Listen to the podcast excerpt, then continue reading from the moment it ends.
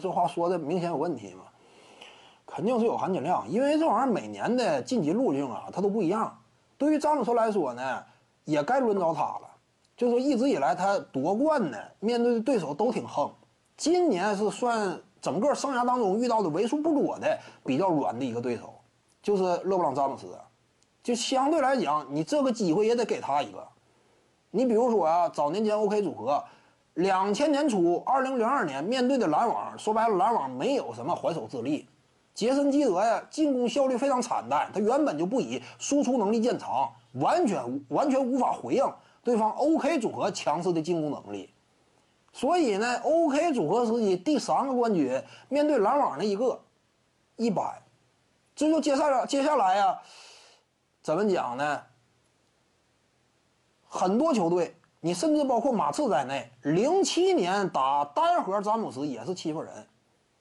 啊，这蒂姆·邓肯是不是伟大巨星啊？跟科比·布兰特一样，跟奥尼尔一样，但是他们生涯当中也多少有那么一个俩的冠军呢？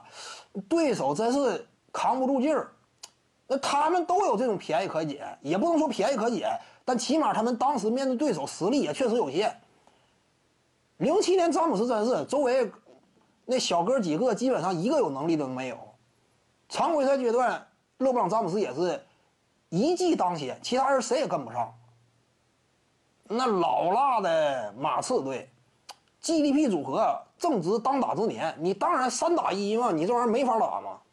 所以邓肯、科比、奥尼尔整个职业生涯呀，面对的对手夺得的冠军也都有一些，哎，运气。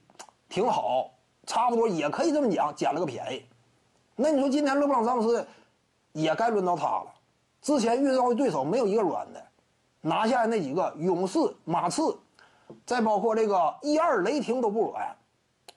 那你该捡一回便宜了吗？这玩意儿含金量啊，正常，对不对？徐静宇的八堂表达课在喜马拉雅平台已经同步上线了，在专辑页面下您就可以找到它了。